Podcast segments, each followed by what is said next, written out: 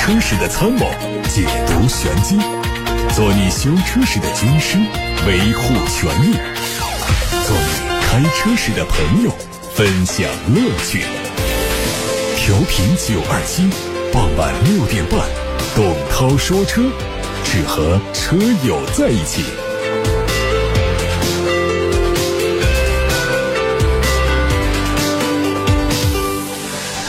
各位好，我是董涛，欢迎收听董涛说车的直播。我们先关注今天的汽车新闻，稍后就开始回答大家的选车用车提问。八六八六六六六六热线已经开通，还有董涛说车的微信公众号也可以提问。最近，节能和新能源汽车产业发展部联席。会议召集人、工信部部长肖亚庆主持召开了部级联席会议二零二二年度工作会议。会议要求，二零二二年要大力推动新能源汽车高质量发展，尽早研究明确新能源汽车购税优惠延续等支持政策。这意味着，继2017年、2020年两次延长新能源汽车车购税免征期限之后，免征车购税政策执行期限很可能会迎来第三次延长。按照现行燃油车购置税计算方法，当消费者以二十万元裸车价购买一辆新车时，应缴纳的汽车购置税是一万七千六百九十九元。这意味着，如果花二十万元买一辆新能源汽车，就可以省下一万七千多块钱。据日经新闻最新报道，日产汽车将停止为中国、日本、欧洲市场开发新的内燃机，并把资源集中在电动车上。日经称它为第一家做出这种突破的日本主要汽车制造商。报道还透露，日产计划把此前主要用于开发内燃机的约五十亿美元转用到电动汽车和未来技术的研发。日产相信可以利用这个调整，在未来的竞争中获得优势，从而获得更多的市场份额。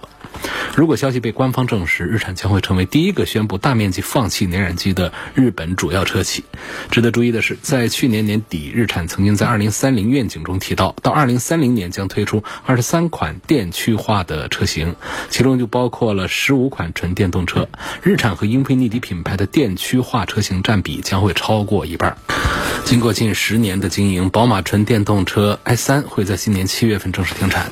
生产这款车的德国莱比锡宝马工厂将在 i3 停产之后短时停工，对生产线做调整。调整后的工厂将会开始生产第三代的 Mini Countryman。预计停产的时候，宝马 i3 的总产量会突破二十五万辆。i3 是宝马的第一款纯电动量产车，宝马在这台车上做了很多尝试，也是宝马第一台大量采用碳纤维材质的车型。二零一七年的时候，i3 的电池组增大到三十三点三千瓦时，同时增加了一百八十一匹马力的高性能版 i3s。i3 停产之后，宝马可能会用 iX1 来填补 i3 车型的空白。回顾 i3，虽然宝马在电动化上起步很早，但是和老对手奔驰、奥迪相比，如同起了个大早，赶了个晚集。从目前的电动车竞争格局来看，宝马并没有明显优势。未来如何提速，是宝马要认真思考的问题。奥迪的 CEO 最近表示，奥迪 A 一和 Q 二不会有下一代。虽然目前这两款产品仍然是可以接受预定，也没有明确的停产日期，但是奥迪未来会把更多的精力转向高端豪华车。为了奥迪的入门车重点应该是 A3 和 Q3。在停止 A1 和 Q2 的研发之后，空余的生产线能够帮助奥迪品牌积累更多资金，转而开发纯电动车和利润更高的大型车。值得一提的是，奥迪将在2026年推出最后一款内燃机车型，很有可能是全新的奥迪 Q8。之后逐步会转向电动化，并且在2030年初成为纯电动汽车品牌。海外媒体曝光了一组新款路虎揽胜运动版的路试照片，从图片上看到，新款车型会针对部分前脸做调整，进气格栅更加修长，LED 头灯组的造型更加扁平，两侧雾灯位置有类似双层悬浮的设计，很有科技感。车尾扁平化的尾灯造型修长犀利，大尺寸的扰流板的中央配上了高位刹车灯。内饰是13.7英寸的数字仪表加13.1英寸。的信息娱乐屏，内饰用料和质感可能会秉承环保简约的风格。动力继续是三点零 T 加四十八伏的轻混，顶配的 SVR 会换装四点四 T 的 V 八。有媒体报道了关于 Mini 未来产品规划的重磅消息，其中最大的亮点是 Mini 燃油版可能会在沈阳做国产。根据目前掌握的消息，mini 燃油版车型在华晨宝马内部的代号可能是 U28，应该是全新换代的 mini 燃油版。该项目正在内部做筹备。按照宝马集团的规划，mini 品牌将会在2025年转型成纯电动品牌，因此全新的 mini 纯电版和另外一款纯电 SUV 将继续由长城和宝马合资的光束汽车生产。宝马集团的计划是通过更多新产品的投放来提升 mini 品牌在中国市场的销量。来关注沃尔沃的未来产品规划。公司计划在二零二四年底推出一款全新的纯电动 SUV，这是一款定位介于目前 x C 六零和九零之间的产品，并且会在中国生产。消息显示，这款车除了和概念车有相似的外观内饰之外呢，还会拥有非常先进的自动驾驶功能，并且可能会使用类似特斯拉旗下产品的一体压铸技术。沃尔沃在纯电动车的推出上真是乐此不疲。尽管目前来看没什么抢眼的技术和产品，但是预计之后会以科技豪华和更安全的自动驾驶系统作为它最强大的卖点。广汽传祺的新款 GA 六已经上市了，三款产品的售价分别是十万八千八、十二万六千八和十四万六千八。新款车型主要针对外观配色配置做了十八项升级，外观增加了皓月灰配色，并且升级 LED 大灯；内饰用了全新的 D 型方向盘，并对用料做了升级。配置上用上了新的智能互联系统，高配车型还升级了十点二五英寸的大屏，增加了前排的侧安全气囊、定速巡航和侧气帘。低配也升级了自动大灯、自动雨刮和全景影像。动力都。不变还是一点五 T。马自达的官方发布了全新马自达 CX-60 欧洲版的预告图，实车会在三月八号亮相。作为品牌旗下的全新纵置底盘架构的第一款产品，它的定位是高于全新的 CX-50 的，大概率会采用更加宽裕的内部空间、更加高级的内饰质感和更加丰富的配置表现。动力据说会用2.5升的插混。这个车作为马自达旗下的第一款插混车型，还是非常值得期待的。尽管目前在混动技术方面还存在很多未知，但如果能延续马自达的操控特性、更好的燃油消耗性能，那么就应该尽快的引进到中国。毕竟，这两年将会是国内的混动车元年。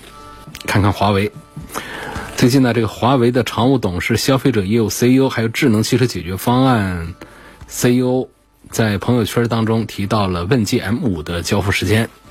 据了解，问界 M5 的第一批车辆会在本月底陆续发车，三月份的时候交付到大部分的用户手中。随着四月份产能的大幅提升，预计交车的周期会进一步缩短。这下算是官方发布了新车的交付时间，期待第一批吃螃蟹的车主来反馈一下整车的使用情况。至少鸿蒙车机系统在华为的产品矩阵之下会显得非常好用。好，各位刚才听到的是汽车资讯。有位网友说。他说：“我听你节目好几年了。”这网友姓钱呐。他说：“去年买的领克零五啊，也是问了你的意见之后来做的选择，最后也验证了这个选择是对的。现在油价持续走高，准备买一辆电动车来代步。想问一下，别克威兰六这个车能不能买？期待你的回答。这个车呢，知名度是非常的低的，呃，很少人知道别克家也有一个纯电动的车，而且呢，补贴之后只十几万的价格。”说这个车能买不能买啊？首先，它的能见度特别低，厂家对这个产品呢，其实重视度也不够高。但是，作为上汽通用第一款量产的纯电动车呢，实际上它的产品力表现还是比较强大的。从几个方面来说呢，首先一点呢，就是它不是像别的那样的一个油改电的一个产品，这是第一。第二个呢，从这个驾驶的感受上讲的话呢，它很接近于燃油车的这种感受。为什么这么讲？就是现在的纯电动车啊，往往非常追求顺滑、平稳和轻手轻脚。啊，轻手轻脚主要指我们的这个大方向啊。脚底下踩刹车、踩油门啊，这所有的动作都非常的轻柔。实际上呢，在别克的这个威兰六上呢，它开起来呢，它就是有一种燃油车那种重手重脚的这种感觉。这个感觉并不是一种不好的感觉啊，就是我们实际上在开纯电动车刻意营造的这种感受的时候呢，你会觉得有一些玩具感，不是那么的正式。像开车的话呢，有时候我们想开的比较厚重一点。不管是转向啊，还是底盘悬挂各个方面的，会觉得这个价值感要更强一些，品质感要更优一些。尽管有时候是一种误会啊，但实际上确实这个感觉是存在的。所以我们考虑到有一些这样第一次买车就买到这个电动车，然后没有这个汽油车的长期驾驶经验的朋友呢，有可能呃没有办法来分辨哪一种情况好或者是不好，哪一种适合自己不适合自己。别克还特意的为这个蔚蓝六设了几个驾驶的模式：经济、普通和运动。然后呢，还有能量回收的三个机制：轻、中和重。愿意开轻的呢，它也可以给调到比较轻的；你愿意开重的，它也可以调的比较重手。所以这就开起来不会让人。有产生距离感和恐惧感，所以不管是在城市里面跑还是在高速公路上跑，都能找到一种比较舒服的一种驾驶感受。另外，它这个悬挂路的质感方面，因为刚才说过了，它不是一台通过现有的平台做油改电的一个半成品的车型，也不是简单的把美国市场车型引进到中国来换个壳、换个标就贩售的一个产品。别克的蔚蓝六呢，它是建立在专门针对国内市场研发的全新造车平台上的一个产品。如果要论这个水土适应的问题的话呢，这个车其实是做的很不错的。我感觉这个产品呢，就是虽然说它的名气特别小，但它身上的卖点还是比较多、比较硬的。作为这个别克亮出的第一款纯电动车，它的完成度、性价比、亲和度。都是非常不错的，它不是一台为了追逐市场潮流急功近利的疯狂赶工出来的一个半成品，而是一台拿来就可以开走、开上就很满意、很成熟的一个纯电动车。关键它的价格最便宜的补贴之后十六万多，价格确实还是很不错的。所以这个产品我还是比较赞成、推荐关注的。下一位朋友他姓朱，叫朱德磊，说本人身高一米八八，大胖子。二零一四年听你的建议买了。二零一三款的标致四零八，坐进去之后呢，头顶上还有十厘米。如今准备换车，看了一圈 B 级车，迈腾、帕萨特、雅阁、凯美瑞等等，头部空间都很小。希望涛哥给推荐一款 B 级轿车，能够抬起头的。这个身材太魁梧了，一米八八的个子。一般来说，我们的前排座椅呢，不管放的多低，这个轿车的头部空间往往都是比较有限的。而且呢，其实现在这个德系的还是比日系的头部空间做的要更大一些。迈腾、帕萨特比这些日系的车还是要空间更大一些。你都看过了，觉得他们的头部空间都还是很小，这个实际上就没有办法。为什么四零八这个可以呢？就是四零八这个轿车呢？它在同档次的轿车里面，它不仅仅是车顶的空间高，就整车它就接近一些比较矮的 SUV 了。所以你坐进去开的时候，会觉得空间还比较宽敞。到了 B 级轿车之后呢，很少还有像408那样把个车顶做的像一个 SUV 一样的，一般都坐姿会比较低。那么上盖、头顶的空间也都比较有限。我觉得可能还是要重点在德系的这个迈腾和帕萨特当中来选择看一下。有个网友说：“我是二零二零年买的飞度，现在开了两万多公里。呃，冷车启动之后呢，前一刻钟加速的时候，往往会有个两三次往后拉的感觉。问这是不是变速箱有问题了？那飞度的 CVT 变速箱的故障率是很低的，我觉得好像不大像这个变速箱的一个问题。查一下其他方面吧。”这个还到四 S 店去看一看呗。我们把昨天的有一些朋友的提问呢，把它找出来念一念。因为昨天节目发生了这个后台的故障啊。有个网友他说，凯迪拉克的 XT6 和国产的 QS60 怎么选？希望给点意见。QX60 四十五万起，最终的价格会是怎样一个区间？有说法是英菲尼迪产品力现在不行了，是不是这样？同级别的七座或者是六座车，有没有什么好的推荐？在英菲尼迪的推荐上面，确实是一件比较麻烦的事情。首先呢，我们会觉得英菲尼迪其实是很用心来做车的一个品牌，但是呢，在中国市场上呢，它推出的产品太单一。然后它的技术用的太老，他们家不是没有技术实力，但是不知道怎么回事呢，就拿出来的在市面上卖的车呢，一直是让英菲尼迪这个品牌说不起话，所以弄来弄去呢，现在可能即将销售的 QX60 还是有一些竞争的实力，因为它的尺寸在同价位里面它是比较大的，超过五米一的车长。预计产品的实力，我觉得跟凯迪拉克的 ST6 来比的话，可能还是要强大一些。英菲尼迪 Q S 六零因为我还没有接触这个 Q S 六零这个产品，就我对凯迪拉克 S T 六来说，我已经觉得这个价位买这么大一个豪华品牌的 SUV 还是非常的划算了。但是在看到这个英菲尼迪 Q S 六零之后呢，我就觉得。它胜过了 XT 六我看到的一些数据上的一些东西来讲的。另外呢，从一贯这个造车的这个底盘呐，各个方面的技术的应用来讲的话，英菲尼迪的老底子、老传统还是比较好的。所以我觉得它比凯迪拉克 ST6 可能要贵一点，可能也应该还是要好一点吧。这是在一个纯理论的基础上，因为还没有上市，还没有接触到 QS 六零这个真车。有个网友问他，这个留言的意思是推荐不要考虑买别克的威兰六这个车。他说这个车呢，冬天的续航只有一百到两百公里之间，不到两百公里，续航太短了。威兰这个纯电动车的官方标称是五百多公里的续航，呃，五百多公里续航呢，我们都不能相信，因为所有的续航里程呢，它都是一个实验室的一个数据。我们真正跑到了冬天的话呢，打个八折、六折的，甚至打个对折的，是大有车在。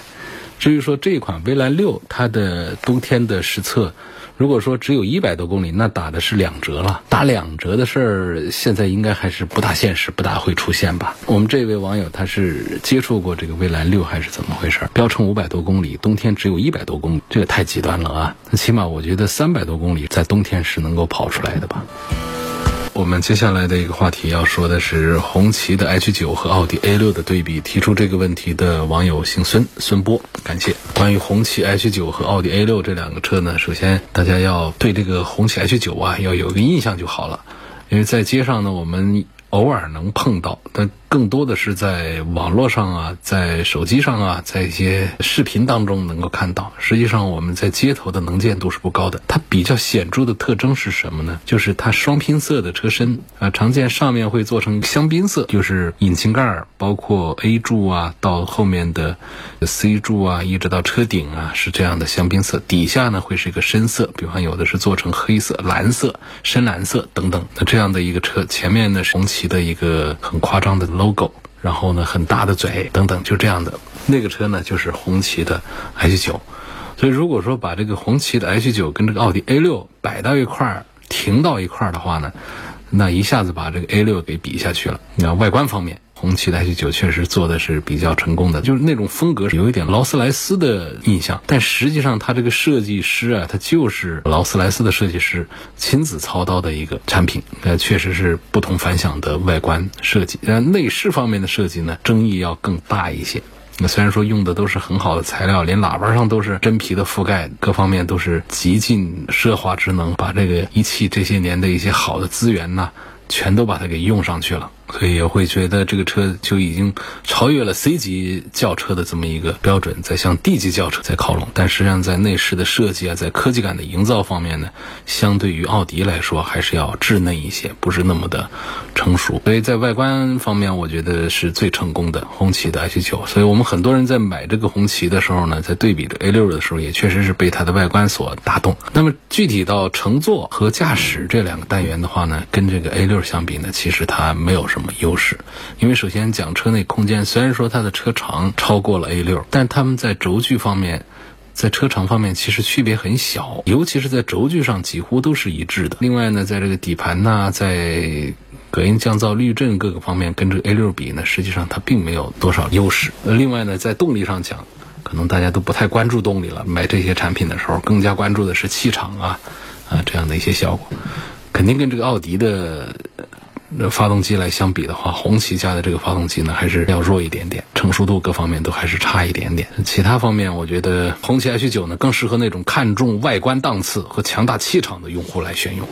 如果说我们比较注重这个驾乘的这种品质感的话呢，可能奥迪 A 六外在很低调不张扬，但是内在的还是舒适感各方面是要表现更强大一些的。就是这个红旗的 H 九呢，在外观设计上，啊，有跟这个迈巴赫异曲同工之妙，双拼色的设计，气场方面更加的霸气，呃，内饰用料也比较上档次，但是科技感的营造、底盘的调教、动力的采纳上都没有奥迪那么的老道。所以说，红旗 H 九更适合看重外观档次、看重气场的用户们来选用，主流的消费者。在花同样的差不多的价钱的时候，还是会考虑奥迪 A 六要多一点。有个网友问到说，比亚迪的汉 EV 标准续航版怎么样？家里现在已经有了一台油车，想买一台电动车上下班来用，每天上下班呢来回要开到九十公里左右，这公里数还是不小啊。家里现在有位置做充电，要不要考虑买一个比亚迪的汉 EV。而买电动车确实除了像蔚来呀，他们这些价位比较高的这些新势力造车之外，在我们的传统势力里面，我觉得比亚迪确实可以作为第一阵营、第一选择。那么汉这个产品，它确实是做的很成功，也比较成熟。因为首先，比亚迪的电池这个方面呢，在国内的一众企业方面，我觉得电动这个部分它做的是比较好的。另外呢，这次在汉上的这些设计方面呢，也是排名前一二三的。可能有的人会把它排到第一位去，就在这个二十几万的轿车里面。那还有的人呢，会把这个竞品排到它的前面去。那我觉得，如果讲一个大的网络、一个大的厂家，从这个比亚迪的这个汉来入手，来考虑买自己的第一台纯电动车的话呢，所冒的这个犯错的风险要更小一点。昨天还有个朋友在问到这个大众的探歌和日产的逍客这两个车应该怎么选？逍客这个车呢，也不是说就不值得考虑，因为它即将要换新。我觉得现在买一个产品的一个尾子呢，好像不是一个明智的选择，所以不用再对比这个现款的逍客来跟这个探歌做对比，应该买什么？就是现在的逍客其实也不差的话，因为它进入产品的末期，为什么要一买到手它就是一个要下市的、要淘汰的一个产品呢？我觉得是不对的。相对讲呢，探歌这个一汽大众这个产品呢，它出来的时间不久，它还有个几年的生长期，所以车子虽然说比较小，但是开的感觉还不错。如果再考虑日系的产品的话，那我建议再等一等。二零二二年，我们应该会看到这个新一代的逍客跟我们见面。新一代逍客也不会采用三缸发动机，据说是一款一点三 T 的四缸发动机。喜欢日产，喜欢这个日产的小型的 SUV 的话，可以等一等，看一看逍客。现款的逍客呢，就不建议再做关注。有网友问我。我这个车啊，四轮定位没弄好，我就不准备再调它了。问后期会不会对某个零件有损伤？四轮定位还是要做一做啊。一般来说，跑个一两年，我们调一下四轮定位，这是一个常规的保养的一个项目，这是该做的。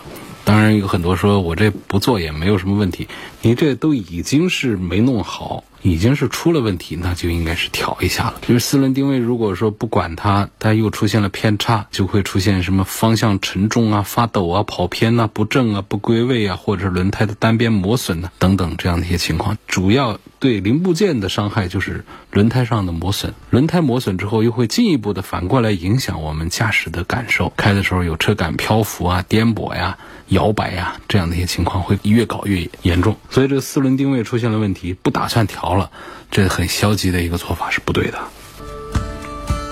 拿凯迪拉克的 ST6 中配跟福特探险者的中配做一个对比的，跟福特探险者在一起对比，我还是赞成凯迪拉克的 ST6 多一点。刚才有朋友问到了凯迪拉克 ST6 跟这个英菲尼迪啊新上的 QS60，我赞成了 QS60 可以多关注一下。但跟这个福特的探险者在一起对比的话呢，这个美系的这个豪华品牌。呃，在这个价位上，它做的已经是更加的超值了一些。凯迪拉克 ST6 各方面东西呢，可以在这个福特的面前呢，还是称得上大哥。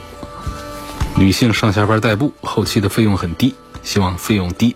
问十万块钱买什么车比较好？十万块钱买的这个女性上下班代步的车呢？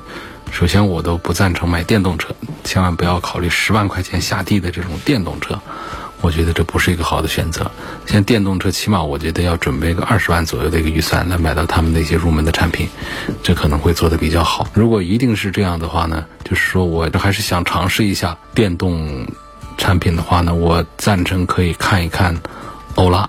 那欧拉的黑猫白猫呢，那价格比较低一点，我觉得起步也得买个十几万块钱的一个欧拉的好猫。这个呢，从样子上啊各方面就很有女性特征。啊，女士来买它会比较划算。如果说在十万以下的一个纯燃油车的话，常见的现在的估计还是把这个飞度啊排在前面来说。飞度这个车的空间又比较大，那样子呢，女性化特征呢也比较的重一点，比较适合做一个代步的选择。还有一个老产品呢，就是大众的 Polo，我觉得这个也可以看一看吧。但是从排序上讲，我会把飞度。排在 Polo 的前面，不是说飞度各方面比 Polo 要更好一些，而是说有一个点说出来可能会打动一些朋友，就是在广汽本田的账本上讲的话呢，这个飞度它的成本其实是比较高的，它造一台卖一台，它实际上是亏损一台的。这可能大家都不大相信，这确实是厂家内部的一些东西。他们希望用更多的飞度，来让更多的本田车在大街上跑，来进入更多的家庭。那么将来呢，他们在换车的时候，会考虑到换他们的高端一点的产品，在那些产品上会有一些利润。实际上呢，也成为他们的一个策略之一。这个车呢，它虽然说车子很小，但是它车内的空间呢，包括它的用料啊，它的配置设计各个方面。在这个小车里面，实际上做的还是很到位的，啊，这个小飞度呢，在市场上的保有量和口碑表现，在这个小型的 A 级车里面都是做的比较好的。本田冠道的车怎么样？本田冠道，还有本田的 URV 这些车呢，都是那种舒适性超群的，其他方面不敢讲，可能你开它不一定觉得开的。挺带劲儿，它不会给你这种感觉，或者说它在其他的这个配置方面是不是科技感特别强，它也办不到这一点。它做的就是极致的实用主义，然后后排的沙发、底盘的滤震。地台的全屏，然后整车的隔音降噪的水平做的都非常的强大，所以呢，拿到这个车，大家试驾开一下，就会觉得这么一个二十几万的车，它确实是很有那种高端车的那种车内的舒适感。所以，他把这个冠道和 URV 这两个本田的中大型 SUV 啊，是把他们的这个舒适度是做到了一个极致的那两个产品。还有问想买一个本田的 CRV，不知道是买它的纯电好还是买它的纯油的好？呃，昨天好像我说了这个话题了。纯油的人买的最多，这个混动的呢，其实买的人虽然说没有纯油的那么多，但是从技术实力上讲，本田是做的很好。虽然说有一些宣传，但是更多人还是不知道。它在这个混动方面的技术实力不输给丰田，然后跟自己家的纯燃油车比的话，更是不输给它。而在价位非常接近的情况下，拥有更好的中低速的时候的驾驶感受。这个插混车相对于纯燃油车，它在中低速时候的驾驶感受是要更加顺滑，提速也更加的有力的。在城市里面的驾驶感受，这个插混车是比这个燃油车开起来更好的。在价位比较接近、技术也比较强大的情况下，然后又有驾驶性能方面的提升，还可以实实在在的为我们节约更多的燃油开销。所以，这个在两个车的推荐当中，其实我会赞成插混多一些。但是从大家的消费习惯上讲呢，更多的人。还是习惯于去买它的燃油车，这就是在 CRV 的阵营里，还是它的燃油车卖的更多更好的原因所在。电动车的故障率是不是比汽油车要低一些？其实也不是，因为它故障率本身就低一些，是因为它的零部件本身就少很多。你看我们纯电动车，它的这个电机，这是一个不容易出问题。它不像我们的发动机里头那么多的部件，它个电动机啊，它不容易坏。然后呢，就是它没有变速箱。然后就是它有一块电池，这电池啊也有故障率，但是它坏了的话呢，那就是得该换换。它平常一般来说呢，它不大出问题，它是一个整体的。它凡是在零部件当中啊，那种要运动的、要转动的部件，它就容易出毛病。所以我们在传统燃油车上的变速箱啊。什么发动机啊，这里头不停的各种齿轮的各种转动的话，它就容易出毛病。那么像这个电池，它是个静止的一个部件，其实讲它的故障还是要低一些，故障率低一些。所以整体上讲呢，这个电动车为什么说起来好像故障率比燃油车要低一些？一个是电动车的总体的销量虽然在增长，但是总体销量是低于燃油车的，所以总量不上去的话呢，它的这个故障的。占比其实也许并不一定太低，但是表现出来就是好像听说电动车坏的少，这是第一个印象。第二个就是电动车里面的零部件的数量，它比燃油车确实是要少，要少很多。